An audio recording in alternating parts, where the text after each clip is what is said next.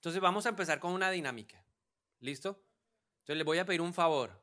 Yo voy a mencionar un, un alimento, cualquiera, y usted me va a decir si eso le genera algo dentro de su boca o no. ¿Listo? Fácil. Prueba. Primer, primer eh, alimento. Una torta de chocolate. Piensa en su boca. ¿Qué le genera en la boca? No, no, pues que, que sí, uno sabe que es delicioso. Yo quiero que usted se centre en las sensaciones allá adentro en la boca. No, el dulce es delicioso, es mejor, ¿cierto? Es suave, es delicioso. Pero yo quiero que le generó algo en la lengua, ¿sí o no? Nada, nada, no, nada. Uno piensa, así ah, la torta, rico. Ahora después del almuerzo me la como bien grande, doble. Piensa en una pizza. ¿Cuánto les gusta la pizza como a mí? Piensa en una pizza. ¿Le generó algo ahí adentro? No, no, no, no, no. Bueno, unos cuantos sí. Como que tienen la lengua extraña. Pero ahora piensa en un mango biche con vinagre y sal. Piensa en él. ¿Qué le pasó a la lengua? ¿A quién se le aguó la boca? ¿Por qué se genera esa sensación? Porque eso produce el ácido. Y para nuestro cerebro es más fácil recordar lo ácido, lo amargo, que lo dulce. Yo pensaba en la torta de chocolate, sí, yo sé que es deliciosa, es espectacular, pero que genere algo en mi boca, pero cuando pensé en el mango biche ayer que yo decía, un mango biche con vinagre. ¿A cuántos se les puso la, allá atrásito la lengua así como con agüita? A ver, ¿a cuántos? A ver. Y más veo a más de uno. Ahora se lo come allá en el centro comercial. ¿Listo?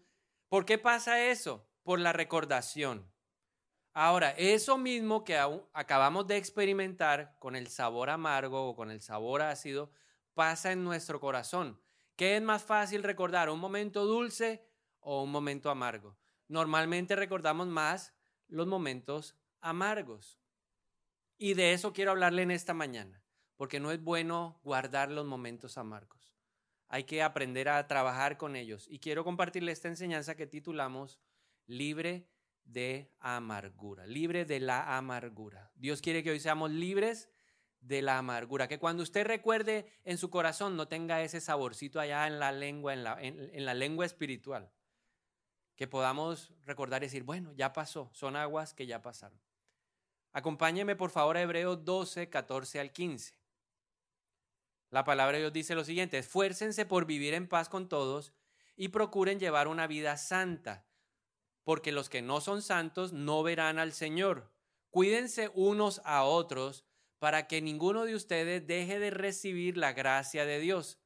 Tengan cuidado de que no brote ninguna raíz venenosa de amargura, la cual los trastorne a ustedes y envenene a muchos. Entonces Dios quiere que nosotros nos cuidemos de la amargura, de la amargura en el corazón. Entonces veamos en primer lugar qué es la amargura.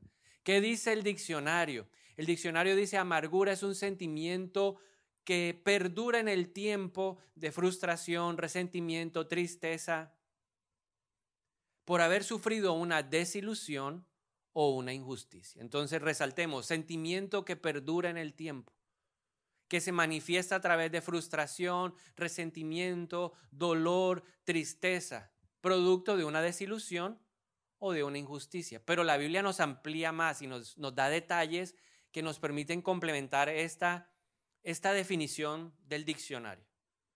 La Biblia, si tomamos el pasaje que acabamos de leer, nos dice que es una raíz. Y ese es un dato bien importante de entender. ¿Por qué es importante eh, comprender que es una raíz? Porque la raíz para que crezca y dé fruto necesita un lugar donde sembrarse. Necesita un lugar donde encuentre las condiciones ideales para crecer y dar fruto. Recuerde que el fruto de la amargura destruye nuestra vida, de acuerdo a la Biblia, y destruye la vida de las personas que nos rodean. Entonces, ¿cuál es el terreno propicio para que la raíz de amargura crezca y dé fruta? El corazón del hombre. ¿Dónde quiere esa semilla sembrarse?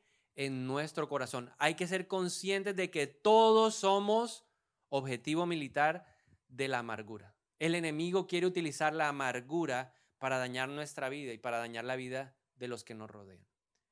Una raíz también me, me debe llevar a entender de que no es fácil de identificar. ¿Por qué? Porque las raíces están ocultas. Rara vez, o cuando ya son evidentes, es porque la raíz es grande, es fuerte, se ha, eh, se ha desarrollado de una manera importante. Entonces, no es fácil de ver. La amargura es como el problema que tiene una persona que sufre de mal aliento. No lo ve él, no lo percibe él, pero lo perciben los demás. No sé si alguna vez le ha tocado, a mí me tocó, yo tenía los 13 años cuando uno está en esa plena, eh, en el desarrollo y los hombres, yo estudiaba en un colegio de hombres. Entonces el hombre a los 13 años tiene unos olores muy particulares. Entonces imagina, uno entraba después de un recreo al salón, 40 hombres, ¿a qué podía oler ese salón? A joven adolescente en pleno desarrollo de testosterona. Olía a todo. Llegaban las profesoras y, buenas tardes, muchachos, ¿cómo están? Y ¿qué le pasa? todos ahí ambientados, ¿sí? Así le pasa a la amargura. Todo el mundo o la gente que lo rodea se da cuenta, pero el que lo tiene no lo puede ver. También la Biblia nos dice que es una raíz y por lo tanto va a generar fruto. Pablo en Efesios 4:31 dice, quítense de, de, vosotros toda amargura. Entonces luego nos dice que trae la amargura. Uno puede ver la amargura a través del enojo, o sea, la gente vive brava, molesta. ¿Alguna vez le ha pasado que ha escuchado a alguien que dice, en Montería se hace calor? ¿Alguien alguna vez ha escuchado a alguien decir eso? En Montería se hace calor. Pero cuando está así como el día hoy así, Ay, pero ahora no sale el sol. Entonces uno no entiende qué es lo que quieres. Mucho sol, malo. Y si hace sombrita o llueve, malo. Entonces la gente cuando está enojada todo el tiempo esgrime esa rabia, esa molestia, todo le incomoda. Pablo nos sigue diciendo, dice, que la amargura se manifiesta a través de ira, a través de la gritería, a través de la maledicencia. Y esta palabra es bien especial porque eh, cuando uno la busca en el diccionario, dice maledicencia significa maldecir. Esta ciudad que me tiene aburrido, que entonces cuando llueve se pone en las calles, caramba, que estas cosas. Y si no llueve este polverio, mírame los zapatos. Eh. Montería es tierra de bendición. Amén. La mejor ciudad. Bueno, y los que están allá declaren que su ciudad es la mejor, ¿no? Pero nos lleva a maldecir, hablamos mal. Hablamos mal de la familia, hablamos mal del país, hablamos mal de la iglesia, hablamos mal del trabajo, hablamos mal del jefe. Todo eso trae la amargura. Y también maledicencia significa difamar. La amargura nos lleva a hablar mal de la gente que no está. ¿Le ha pasado cuando uno está amargado por el jefe, uno, uno espera encontrarse dos o tres más? Ya saben la que hizo. Hmm y uno como que siente ahí atracción y se desahoga, ta, y todo el mundo, ahí eso así, a mí también me hizo eso. Eso es difamar. Y también dice que la, un fruto de la amargura es la malicia, pensamos mal. Hoy vamos a ser sinceros, yo iba a haber liberación. Hace ocho días mi esposa compartió libre de las ataduras, ¿cierto? Entonces, hoy vamos a ser libres de algo que yo estoy seguro que muchos en su mente lo han vivido. Y es que en su mente alguna vez han cogido y estrangulado a alguien. Si usted alguna vez en medio de esa rabia que ha tenido ha deseado, ¿cierto?, coger del pescuezo a alguien y lo ha, en su mente usted lo ha y lo ve sufrir y usted lo ve en su mente, si usted ha sido uno de esos, levante su mano y sea libre. A ver, sean libres, sean libres. Yo quiero ver las manos arriba. A ver, yo ya levanté la mía, tranquilo. me ha pasado y me sigue pasando. Pero esa es una señal de que nuestra mente se está llenando de amargura. Hay algo que no estamos haciendo bien con ella. Y también la Biblia nos dice que es venenosa. Sea, no solamente es una raíz que implica todo lo que acabo de mencionar, sino que esa raíz es venenosa. Significa que es dañina, que es destructiva, que es eh, nociva, que me puede dañar a mí. Y como dice la palabra ahí en Hebreos 12, daña a los demás. La amargura sí daña mis pensamientos. No pienso bien de la gente. No pienso bien del que me afectó. No pienso bien del que me hirió. No pienso, no pienso bien ni de ese, ni de nadie que me parezca como él. Porque hay un problema con la amargura o con las heridas. Cuando una herida no se sana, se puede proyectar. Entonces, si yo fui herido por mi papá, siempre a cualquier figura de autoridad le voy a, disparar de la misma manera como lo haría con mi papá. Porque no es sanado, porque hay una herida contra una figura de autoridad. Si la, figura que me falló, que me hirió, que me amargó es una mujer, entonces contra todas las mujeres lo voy a hacer de la misma manera como quisiera, como desearía hacerlo con esa persona que me amargó, que me dañó el corazón. ¿Qué más nos dice la palabra de Dios? Que no hay que permitir que brote o que germine. Entonces, una semilla, para que crezca, necesita condiciones especiales. Una de ellas es estar en oscuridad. Por eso se abre la tierra y se entierran, porque ellas necesitan en cierto momento no recibir la luz del sol. Por eso también tenemos que ver que la raíz de amargura tiende a esconderse, porque esa es la condición. Entonces, uno pelea con la esposa, uno pelea con los hijos, uno discute eh, con alguien en el trabajo y uno, uno dice, no, no, no ha pasado nada, todo está bien. Pero por más grande o más pequeña que sea la ofensa, hay que trabajarla, porque se tiene, eh, puede tener la posibilidad de que de enraizarse en la oscuridad y crecer. Hay que destaparla, hay que exponerla. Yo viví esta semana, a mí me pasó una situación con mi esposa, ¿verdad? El martes yo vine a la oración, empecé a trabajar a las 6 de la mañana y terminé a las 9 de la noche porque tuve clase aquí. Y cuando llegué a mi casa, mi esposa estaba brava. ¿A cuántos les ha pasado alguna vez que llegan a la casa y están bravos? Yo no, yo, yo, yo, ay, me voy a quitar los zapatos, güey. Buenas noches.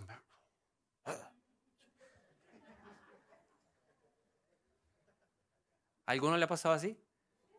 Que llegan a la casa y están allá. Y ah, te mandé un mensaje y tal, tú no leí. Yo, pero yo, ¿a qué horas? Entonces, bueno, decidí. Eh, ella me, me estaba pidiendo un favor de que le buscara un medicamento, estaba enferma. Me regresé a la droguería. Cuando llegué dije, pero ¿y qué pasó? No, te escribí, tata. Y yo, pero ¿qué pasó? No, no, no. Entonces yo dije, bueno, ya. Me voy a dormir, me voy a dormir. En mi mente empecé que hoy quiero sangre en la arena. Oh, y empecé a ponerme, las orejas se me pusieron rojas y yo, ¿cómo le busco la pelea? ¿Mm? Esto no, no, no, puedo permitir que esto quede de esa manera. Y, y entonces el Espíritu me dijo, tranquilo, más bien piensa, o sea, eso también originó esta prédica, ¿no? ¿Por qué estás así? Y yo, es que es injusto. Todo el día trabajando y era reclamarme por unos medicamentos tal. Y el Señor me dijo, no, trata. Hay que tratar. No permitas que la semilla que vino de esa ofensa germine, que brote. Estaba encontrando en mi corazón las condiciones especiales, ¿cierto? Ahí encontró ¿En qué encontró? Encontró lógicamente y decía, no, no pasa nada, pero en realidad cuando yo me acosté, sí estaba bravo, yo estaba bravo, yo estaba molesto. Y me di cuenta que la amargura tiene o quiere alimentarse del resentimiento. ¿Qué es resentimiento? Es un sentimiento de enojo que perdura en el tiempo. Yo llegué a mi casa a las 8 y 45, a las 9. ¿Y a qué hora me pasó eso que yo dije quiero pelear y haya sangre en la arena? A las diez y media. Yo dije, no, esto no puede quedar así. Alguna cosa, mañana me desquito. Y, ya había pasado una hora y treinta desde la ofensa. Y me di cuenta de lo que, que yo estaba en realidad era resentido. Ahora, ¿qué pasa con aquellos que ya han pasado 15 años, 10 años, 4 meses? La Biblia dice que no deberíamos dejar que el enojo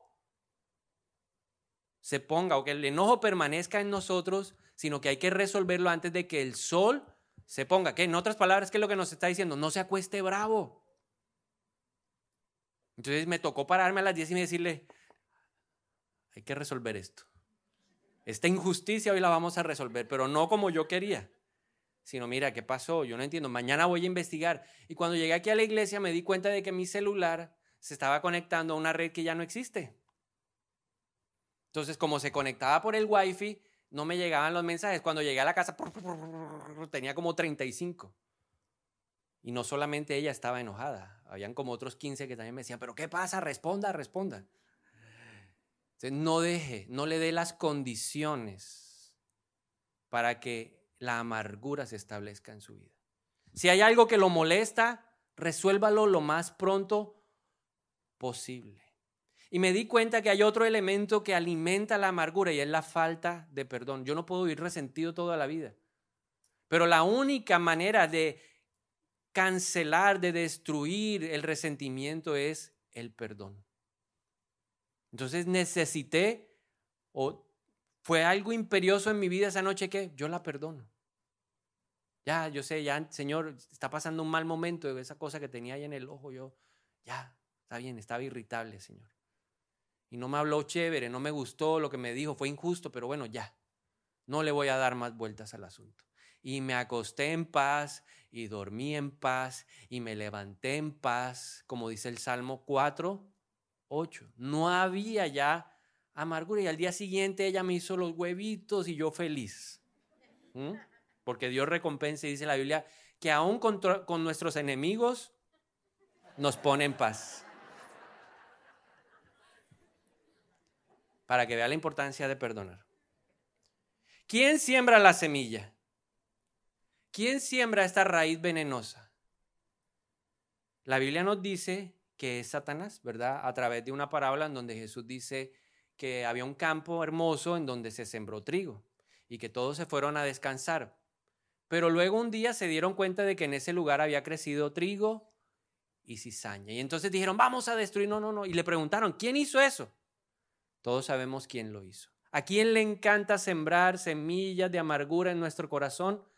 Al enemigo. ¿Cómo lo hace? Tres maneras.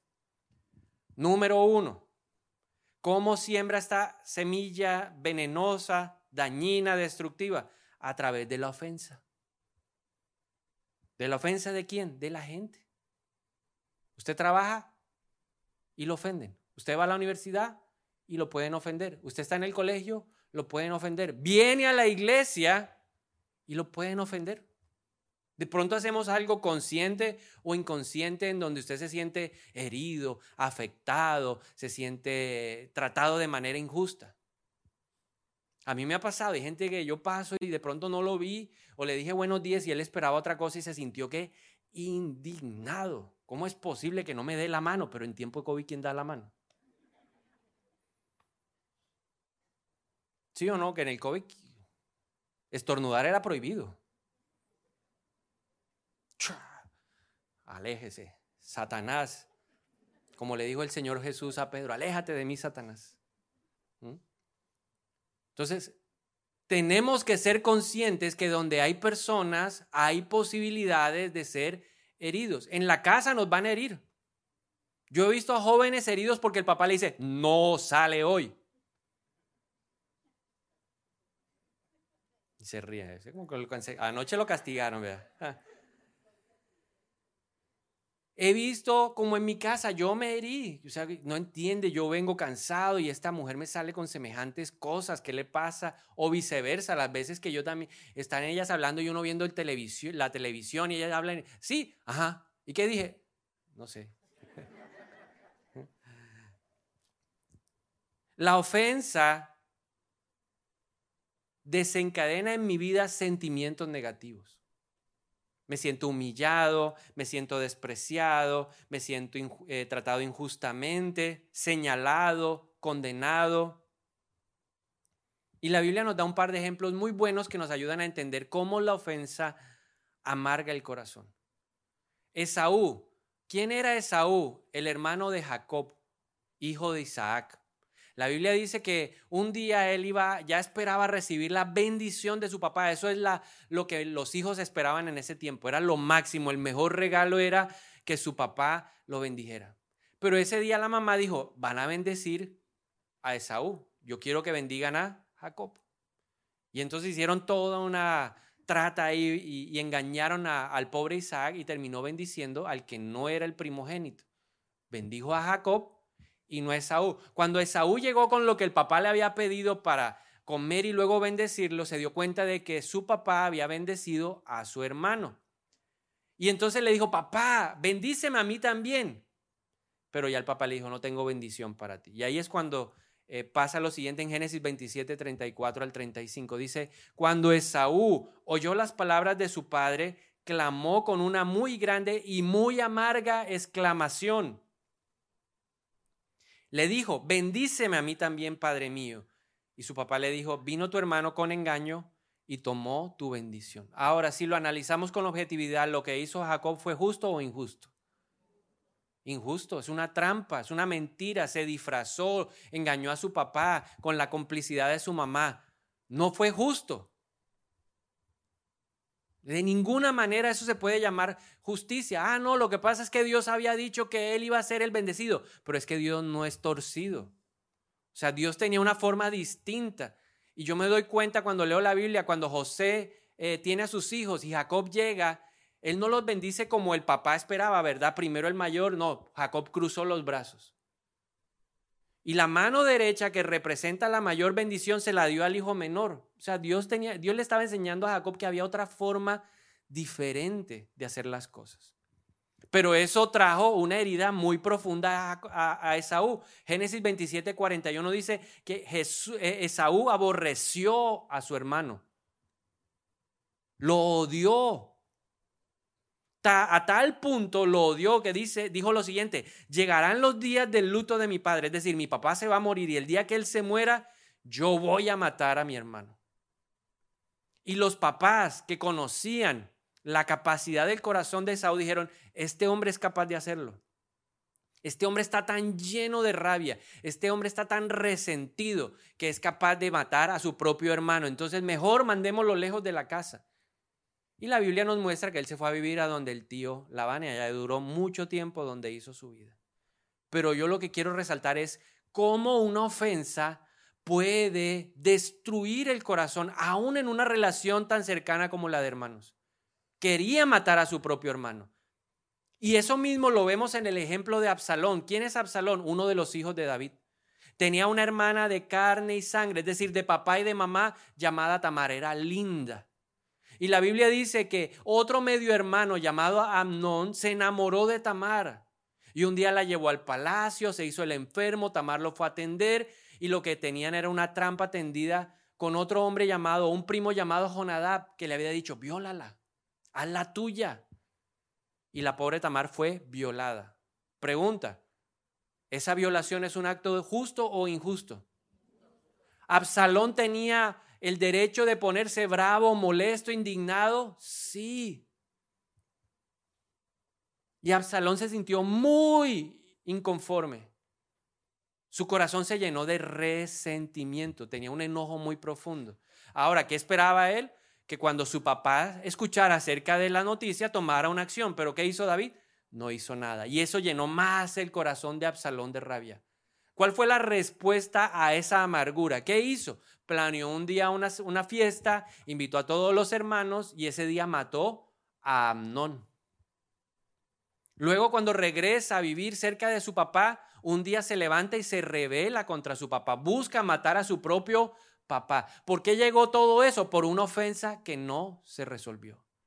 Una ofensa, una semillita que el enemigo sembró en el corazón de estos hombres se convirtió en una tragedia familiar, porque alguien no la vio. Porque Absalón dijo, no, no, eso a mí no me duele tanto. Porque Saúl dijo, no, no, no, ¿Eso para qué hacer una confrontación? ¿Para qué voy a hablar con mi esposa de lo que me molesta? ¿Yo para qué le voy a decir a mis hijos que su actitud no me está gustando? No, no, yo para qué le voy a decir a ese compañero de trabajo que, que respete. No, no, no. Yo eso no. No, no podemos obviar la ofensa. Hay que prestarle atención. ¿Qué buscó el enemigo? Reacciones de la carne. Porque Absalón Esaú reaccionaron desde la carne. Cuando uno lee Gálatas 5:19 dice, y manifiestas son las obras de la carne. Y dentro de toda la lista que da dice peleas, pleitos, disensiones, contienda, ira, disputas. Eso es una respuesta de la carne. ¿Cómo respondes tú ante la ofensa? Tal vez estás respondiendo mal como yo, que te acuestas bravo. Yo no le dije nada a ella. Me costé. Y en mi mente estaba que, ahora yo, mañana me la va a pagar. ¿Cierto? Y ella ya tranquila y yo allá peleando en la mente. Porque la amargura trae malicia, maldad a los pensamientos. Entonces hay que lidiar con ellos. No podemos responder, hay una mejor manera para responder ante la ofensa. Ahora, número dos, ataques del enemigo a nuestra vida con un objetivo en la mente, que yo me resienta contra Dios. El mejor ejemplo, Job. ¿Alguna vez ha escuchado algo de este hombre? Uno dice, ay Señor, no, no me haga sufrir como Job. Job era un hombre próspero. Job tenía una gran familia. Job era un hombre rico.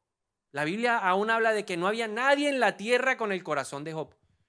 Pero un día Job perdió sus bienes. Un día Job perdió a su familia. Y luego perdió algo muy valioso para todos, que es la salud. Un día, en medio de toda esa situación trágica que él vivía, la esposa lo miró y le dijo, ya Job, suficiente sufrimiento, maldice a Dios y muérete, que se acabe este sufrimiento. Y él le dijo, Jehová dio, Jehová quitó. O sea, en la mente de él, ¿quién era el que le había traído el sufrimiento? ¿Quién lo había enfermado? ¿Quién le había quitado a su familia? Para él todo era culpa de quién? De Dios. O sea, él decía Dios, pero él quería mantenerse puro en los dichos de su boca. Pero cuando uno lee el libro de Job, se da cuenta de que el hombre estaba amargado. Un día dijo, me quiero morir. ¿Yo para qué nací? Mejor hubiera nacido muerto. ¿Por qué tenía que ver la luz del día? En Job 7:11 dice, por tanto, yo no refrenaré mi boca. No me voy a callar. Hablaré en la angustia de mi espíritu. Me quejaré en la amargura de mi alma. ¿Cómo estaba su alma? ¿Cómo estaban sus pensamientos? Amargados. ¿Cómo estaban sus emociones? Amargado. ¿El tipo cómo estaba? Amargado. Y en el fondo él decía, todo esto es culpa de quién? De Dios. Pero en realidad no era Dios. Porque la Biblia nos muestra que todo lo que Dios quiere darnos a nuestra vida es bueno, agradable y perfecto. Porque los planes de Dios para mi vida son de bien y no de mal. Pero hay que entender que estamos en un mundo que es controlado por el enemigo, en donde los hijos de Dios somos enemigos, objetivos. Y Él quiere, como sea, acabar, dañar, destruir nuestra relación con el Padre. Entonces yo tengo que revisar, porque la Biblia me enseña que yo me puedo resentir con Dios. Y la gente que se resiente con Dios se aparta de Dios, se aleja de Dios, no vuelve a confiar en Dios, no quiere nada con Dios. Entonces, ojo, que el enemigo quiere que yo me resiente. Acuérdese, resentir es tener un enojo que perdura en el tiempo. ¿Cómo trata usted a una persona que lo ha herido? A uno le cuesta, especialmente las mujeres son más sensibles. Uno de hombres eso se le olvida, pero las mujeres les cuesta. Mi esposa me dice, pero dame tiempo. Pero yo cuánto tiempo, ya llevo cinco días ahí que Dame tiempo para, para yo volver a ser la misma de antes. No, pero... Entonces, cuando uno está con resentido con Dios, uno también se vuelve frío con Dios. Según la personalidad de cada uno, yo trabajo la amargura, el látigo de la indiferencia. Y me hablan y lo, me limito a responder lo mínimo. ¿Tiene hambre? Sí. ¿Quiere huevos? Ok. Ya, de esa manera se dan cuenta que yo estoy bravo. ¿Está bravo? Tal vez. Como para meterle lógica, ¿sí? Tercera fuente, el mundo que trae aflicción. Hay cosas. ¿Por qué pasan? ¿Por qué los niños en el África no, pues, no tienen que comer? Es un mundo caído. ¿Que por qué la gente se enferma? Si este era tan buen muchacho, ¿por qué se murió? ¿Por qué? Si Betty era buena muchacha, ¿por qué se murió? Pues en un mundo caído. Estamos en un mundo caído. Jesús dijo, en el mundo va a haber aflicción, va a haber crisis financiera, el dólar se va a disparar. Pues esas son las consecuencias del mundo. Y hay una mujer que vivió todo eso, parece que estuviera viviendo en el año 2022 en Colombia. Crisis económica, ella, ella era una mujer que se llamaba Noemi. Y Noemi estaba casada con un señor ahí de Israel. Entonces dice la Biblia que Israel, en Israel empezó una hambruna, crisis. Y ella dijo, y su familia dijeron, ¿qué hacemos? No, vámonos a vivir a Moab. Y tuvieron que emigrar a Moab, como le ha pasado a mucha gente, que han tenido que salir de su país e irse a vivir a otro. Ellos se fueron a vivir a otro. Y allá sus hijos se casaron con dos mujeres de ese lugar. Y estando en ese lugar, en esa nación, en Moab, se le murió el esposo. ¿Culpa de Dios? No, es que uno nace, como dice, hay tiempo para nacer y tiempo para... Se murió el esposo, ¿qué hacemos? Se murió. Y luego se le murieron los dos hijos. ¿Cómo quedó ella? Sola. Sola. Entonces decide regresar porque escuchó noticias de que en Israel la situación económica se había mejorado. Y entonces dijo, vamos a regresar. Entonces la nuera una nuera le dijo, no, pues, yo te quiero mucho, pero... Y ella le dijo, no, regresense, cásense, vuelvan. Y una de ellas dijo, no, no, pues sí, yo me voy. Y se fue. Y quedó la otra con ella que se llama Ruth. Y regresaron, y dice Ruth 1, 19 al 21. Caminaron ellas dos hasta que llegaron a Belén, y aconteció que cuando entraron a Belén, toda la ciudad se conmovió a causa de ellas y decían, ¿no es esta Noemi? Y la respuesta de ella era, no me llamen Noemi, llámenme Mara. Y Mara significa amarga, ¿no? Amarga. Entonces, llámenme amargada. ¿Cuántos tendríamos que decir hoy? Hola, ¿cómo estás, Bernardo? No, llámame amargado. Estoy una Estoy en una amargura que... Es que anoche me tiré una pelea en la casa que es que estoy amargado. Pregúntale al de lado cómo se llama, por favor.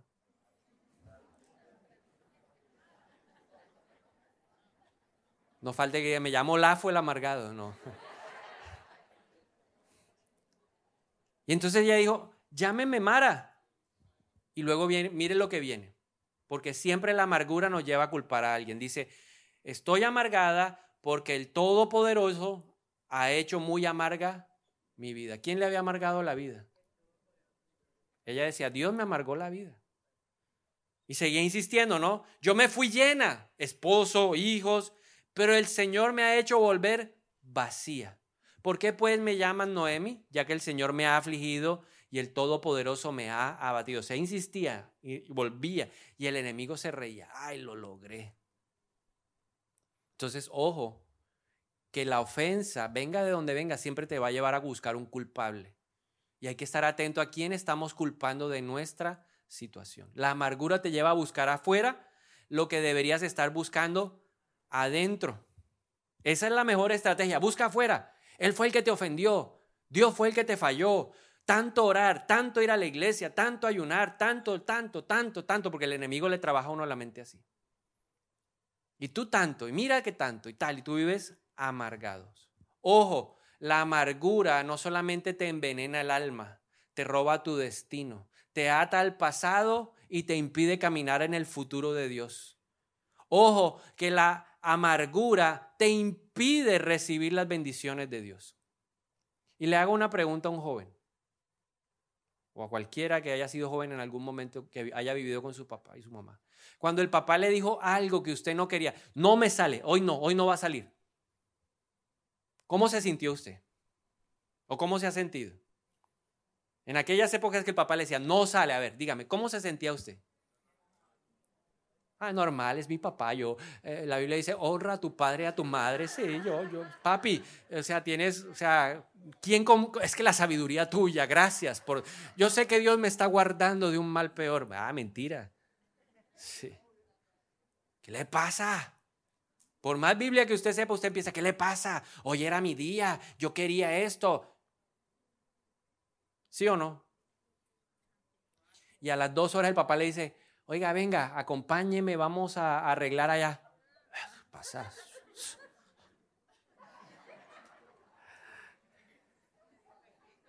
Uy, sueña. Ahora, ¿por qué le pongo este símil? Porque así nos va a hablar Dios. Usted está bravo por algo que pasó, que Dios sabe, que Dios conoce, pero sobre lo cual Dios no ha tenido ninguna injerencia. Y Dios le va a pedir, ¿sabes? Yo quiero que ahora tú vayas y hagas algo, esto y esto. ¿Será que uno lo hace? No lo hace. Entonces, por eso digo que la amargura te impide caminar en la obediencia para recibir las bendiciones de Dios. Ahora es cuando yo me voy a parar. Ahora sí, que arregle el cuarto. Hmm, entren para que vean. Aquí se aquí. Y entran y el papá ve el cuarto. ¿Qué le pasa? No, pues yo, a media hora lo arreglo. Y que va. Isaías 1, 19 al 20 dice: Si quieren y obedecen, comerán de lo mejor de la tierra. La amargura o el enemigo a través de la amargura no quiere que yo coma de lo mejor de la tierra. Él quiere que yo no, eso de obedecer a Dios, no, no es que Dios es injusto, es que Dios no me ha dado lo que yo quiero, es que Dios no me ha respondido, es que Dios ha sido malo, Dios es el causante de mi dolor, me fui lleno, volví vacío, como Noemi. Pero luego en el versículo 20 el profeta dice, pero si rehusan y se rebelan, o sea, no obedecen, serán consumidos por la espada. Y la Biblia es clara en eso. Dice, obedece y serás bendecido. Desobedece y serás maldecido. Entonces, ojo, que la amargura me quiere resentir contra Dios y quiere robarme su bendición. Entonces, la pregunta final para responder en esta mañana es, ¿cómo ser libres? ¿Cómo lidiar con eso? Váyase a un monte solo y viva solo. Imposible, porque aún ahí usted se puede amargar. Va a llegar un momento en la montaña que usted va a decir, ¿y yo qué hago aquí? ¿Yo por qué elegí venirme para acá? ¿Quién me mandó a mí a meterme en esto? ¡Ay, qué bruto fui! ¿Y contra quién queda resentido? O sea que hay posibilidades de resentirse. ¿Cuántas, ¿Cuántos de ustedes alguna vez también han dicho, yo por qué tomé esa decisión? Ay, yo sí fue bien burro. Yo por qué no pregunté. ¿A qué horas me metí con este? ¿A qué horas me metí con esta? Ay, ¿por qué hice este negocio? Ay, Dios. O sea, ni solo se salva uno de caer en las garras de la amargura. Entonces, ¿hay otra forma? Sí, hay otra forma. Número uno, cuatro cositas sencillas. Número uno, hay que destapar la raíz. ¿Y cómo se hace eso? ¿Cómo destapamos la raíz? Hay que orar y hay que pedirle a Dios que nos revele la rabia, el resentimiento, el enojo, la ira que pueda tener contra alguien, porque la amargura no es contra algo, es contra alguien. Hay que orar. ¿Por qué hay que orar? Porque la Biblia dice en Jeremías 17:9, 17:9, el corazón es engañoso, perverso, malo. Hay cosas que uno trata, trata de, mostrar mucha cordura y mucha madurez, ¿cierto? Entonces ya llevo 25 años de casado, por esa cosa no voy a pelear. Ah, son cosas que pasan. Y por dentro está el corazón así como el mío, la voy a matar, la voy a Hay que destaparlo. La herida hay que destaparla. Hay que exponerla a la luz del Señor para que reciba sanidad. Entonces hay que orar. Jeremías dijo, el único que conoce el corazón del hombre es Dios. Cualquier cosa, mire, yo aprendí que aún un día estaba orando por alguien que se había presentado a una universidad y no pasó. Entonces me estaba contando, no, pues me presenté, ajá, son las cosas de la vida, unos ganan, otros pierden, pues no pasé, no pasé. Y yo, bueno, listo, bueno, vamos a entregarle eso a Dios. Cuando yo estoy orando con Él, el Señor me dice, está resentido con la universidad. Entonces le dije, venga, usted está bravo con... No, no, normal, o sea, ahora me voy a presentar en otra.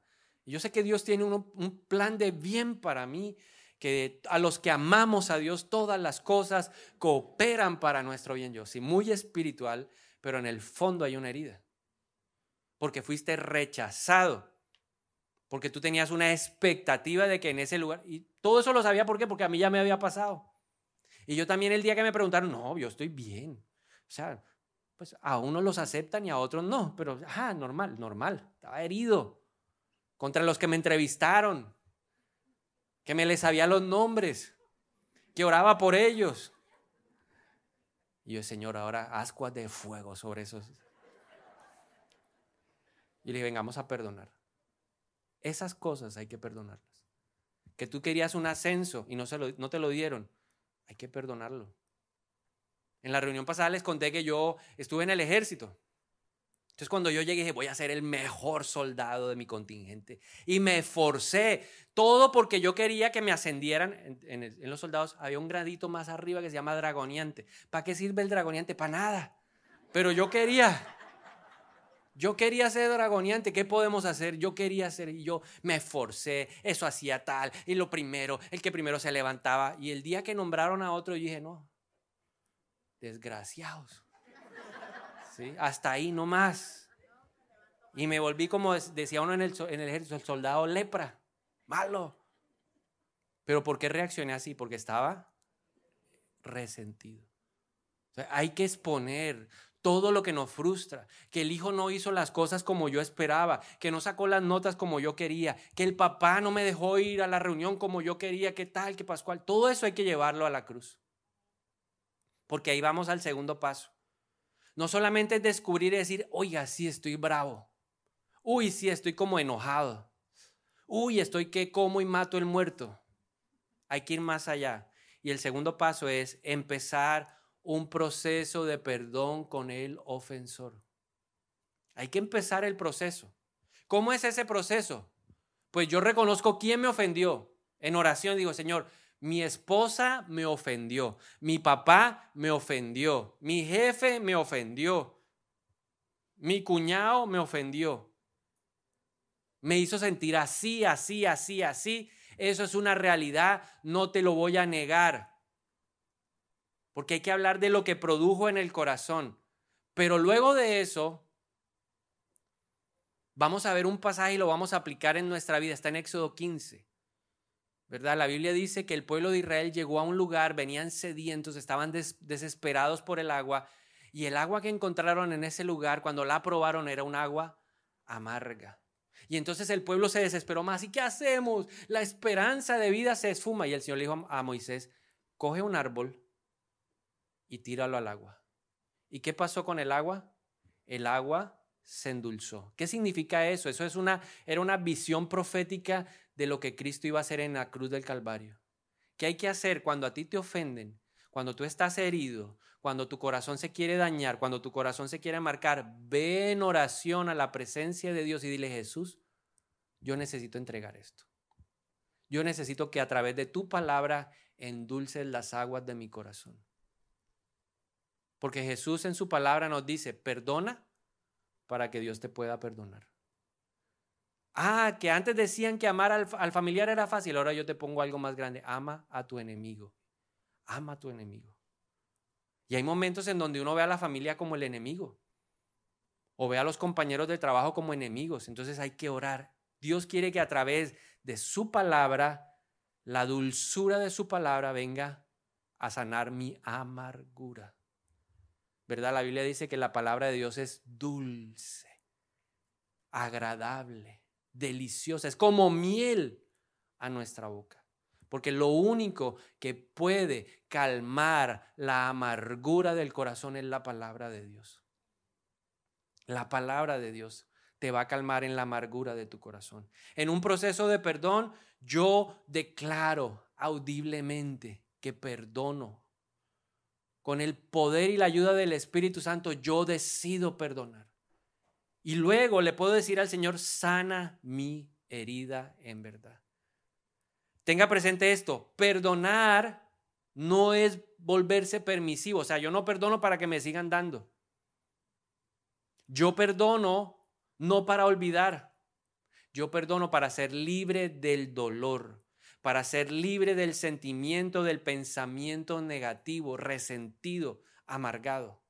Para eso yo perdono, no para que me vuelvan como un saco de boxeo, no, yo perdono es para que mi corazón deje de sufrir. Ahora, si usted no puede hacer este proceso solo, y esto es lo tercero, pida ayuda. Y aquí en la iglesia estamos listos para ayudarle en ese proceso de perdonar. Perdonar a su papá, perdonar a su mamá, perdonar al que lo abusó, perdonar al que lo señaló, perdonar al que lo traicionó. Porque a Jesús le pasó todo eso, ¿no? La Biblia dice que se burlaron de él, lo humillaron. Ya lo habían traicionado, ¿no? Uno de los doce cercano a él lo vendió por 30 piezas de plata. Allá cuando estaba en la cruz, que ya no podía con nada, le quitaron la ropa para avergonzarlo y se la jugaron en las narices de él. Pero a pesar de todo eso, ¿qué dijo él en la cruz? Padre, perdónalos, porque ellos no saben lo que hacen. Perdónalos, porque ya yo los perdoné.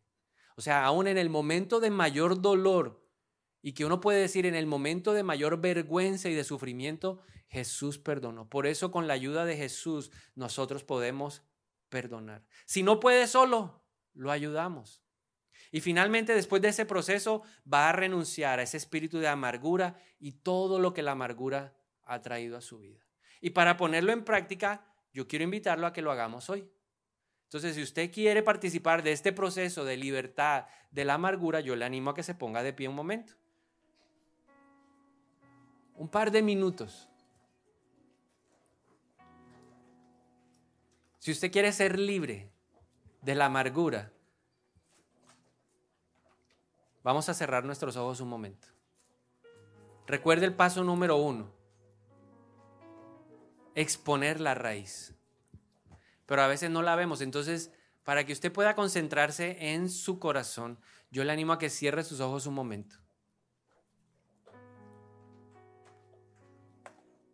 Y vamos a preguntarle a Dios si Él ve algo amargo en nosotros.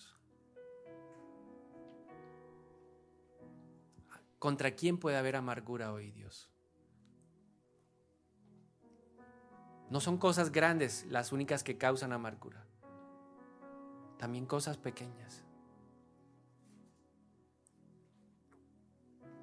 ¿Cómo está nuestro corazón hoy? Y si hay algo amargo, que hoy en nuestro corazón se mueve y genera esa sensación de amargura, lo exponemos delante de ti, Señor. Y hoy queremos reconocer que sí nos hemos ofendido.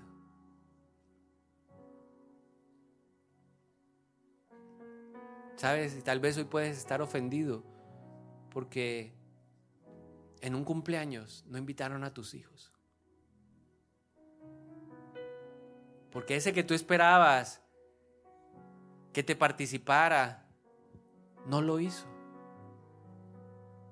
O ese que esperabas que te tratara bien, te ha tratado mal. O ese que esperabas, o del que esperabas una respuesta positiva, te dio una respuesta negativa. Ese que querías que te aprobara, te desaprobó. Si tu corazón está amargo, estás bravo, enojado, molesto, dile Señor, yo hoy vengo buscando la cruz. Hoy vengo buscando la sanidad a las aguas amargas. Porque reconozco en esta mañana que el único que tiene la capacidad de sanar eres tú. Y piensa en un momento, ¿a quién estás culpando hoy? Mira en el espejo y tal vez te ves tú mismo. O estás mirando ahí, estás viendo a, una figura, tu papá, tu mamá, tu hermano, tu hermana, al jefe, al compañero, al novio, la novia, el esposo, la esposa, los hijos. ¿A quién ves ahí? Tal vez estás viendo a Dios mismo, porque lo has estado culpando de todas tus desgracias, como le pasaba a Noemi. O tal vez estás bravo con papá porque no tomó la postura que tú esperabas. Estás bravo con alguien en la iglesia o contra la iglesia. Esta es una mañana en donde Dios quiere hacernos libres de la amargura. Pero para eso yo debo ir y decirle, Señor, yo estoy bravo, estoy molesto, me siento indignado, me siento triste, estoy frustrado. Pero hoy quiero ser libre. No quiero que esta raíz siga creciendo. Por eso hoy quiero perdonar y usted declare hoy, abra su boca ahí suavemente y declare, Señor, yo quiero perdonar hoy a mi esposa, a mi esposo, a mis hijos, a mí mismo, me quiero perdonar. Te perdono a ti, Dios. Sabemos que eres perfecto y que nada lo haces mal, pero en mi corazón tengo una, una molestia, estoy bravo. Y hoy te perdono. Vamos, declárelo. Hoy te perdono, fulanito de tal. Te perdono, fulanito de tal. Te perdono, Dios. Y por favor, sana la herida hoy. Sana. Yo hoy te pido, Espíritu de Dios, que traigas a este lugar sanidad. Sanidad y medicina. Ahora. Destapa toda herida, Señor, que está ahí llena de materia. Que necesita hoy la sanidad, el bálsamo y el refrigerio tuyo en el nombre de Jesús. Yo hoy quiero ser libre y corto de raíz en mi vida la amargura, corto de mi vida el resentimiento. Vamos, declare que usted también quiere ser libre y córtelo de su vida. Yo hoy renuncio en el nombre de Jesús a seguir amargado, a seguir bravo, a seguir enojado, a seguir maltratando a la gente, desquitándome con el que no tiene nada que ver en el asunto. Yo hoy renuncio en el nombre de Jesús al enojo, a la ira, a la maledicencia, a la malicia. En el nombre de Jesús yo renuncio en esta mañana, en el nombre de Jesús, a la gritería.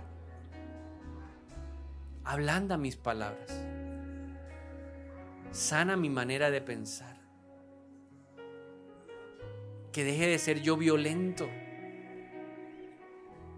Sáname, Dios. Pídale hoy al Señor que lo sane. Levante sus manos si usted necesita esa sanidad también como yo. Levante las manos y dígale, sáname, Señor, sáname. Sáname.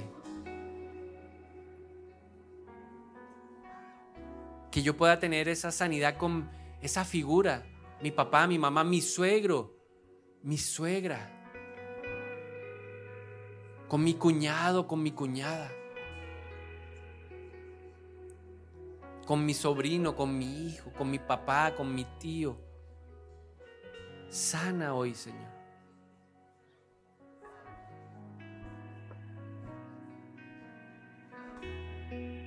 Trae esa sanidad, Espíritu de Dios. Renunciamos a esa tristeza y la echamos fuera. Esa amargura la echamos fuera ese resentimiento lo echamos fuera, no más.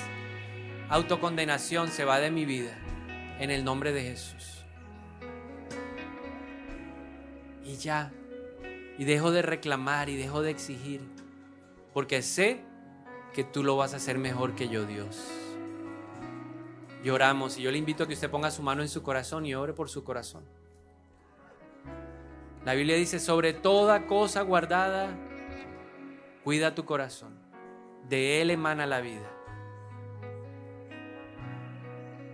Cuida, ayúdame a cuidar el corazón. Gracias por la sanidad. Gracias Señor por lo que estás haciendo y por lo que harás en mi vida y en mi familia. Ahora yo te pido que quites la tristeza y me devuelvas el gozo. Dígale a Dios que usted quiere gozo, la Biblia dice, el corazón alegre hermosea el rostro. Hermoséame, Señor. Hermoséame. Y que yo pueda ir a mi casa también a hermosear ese lugar. Porque tú me has hermoseado con la alegría tuya. En el nombre de Jesús. Amén.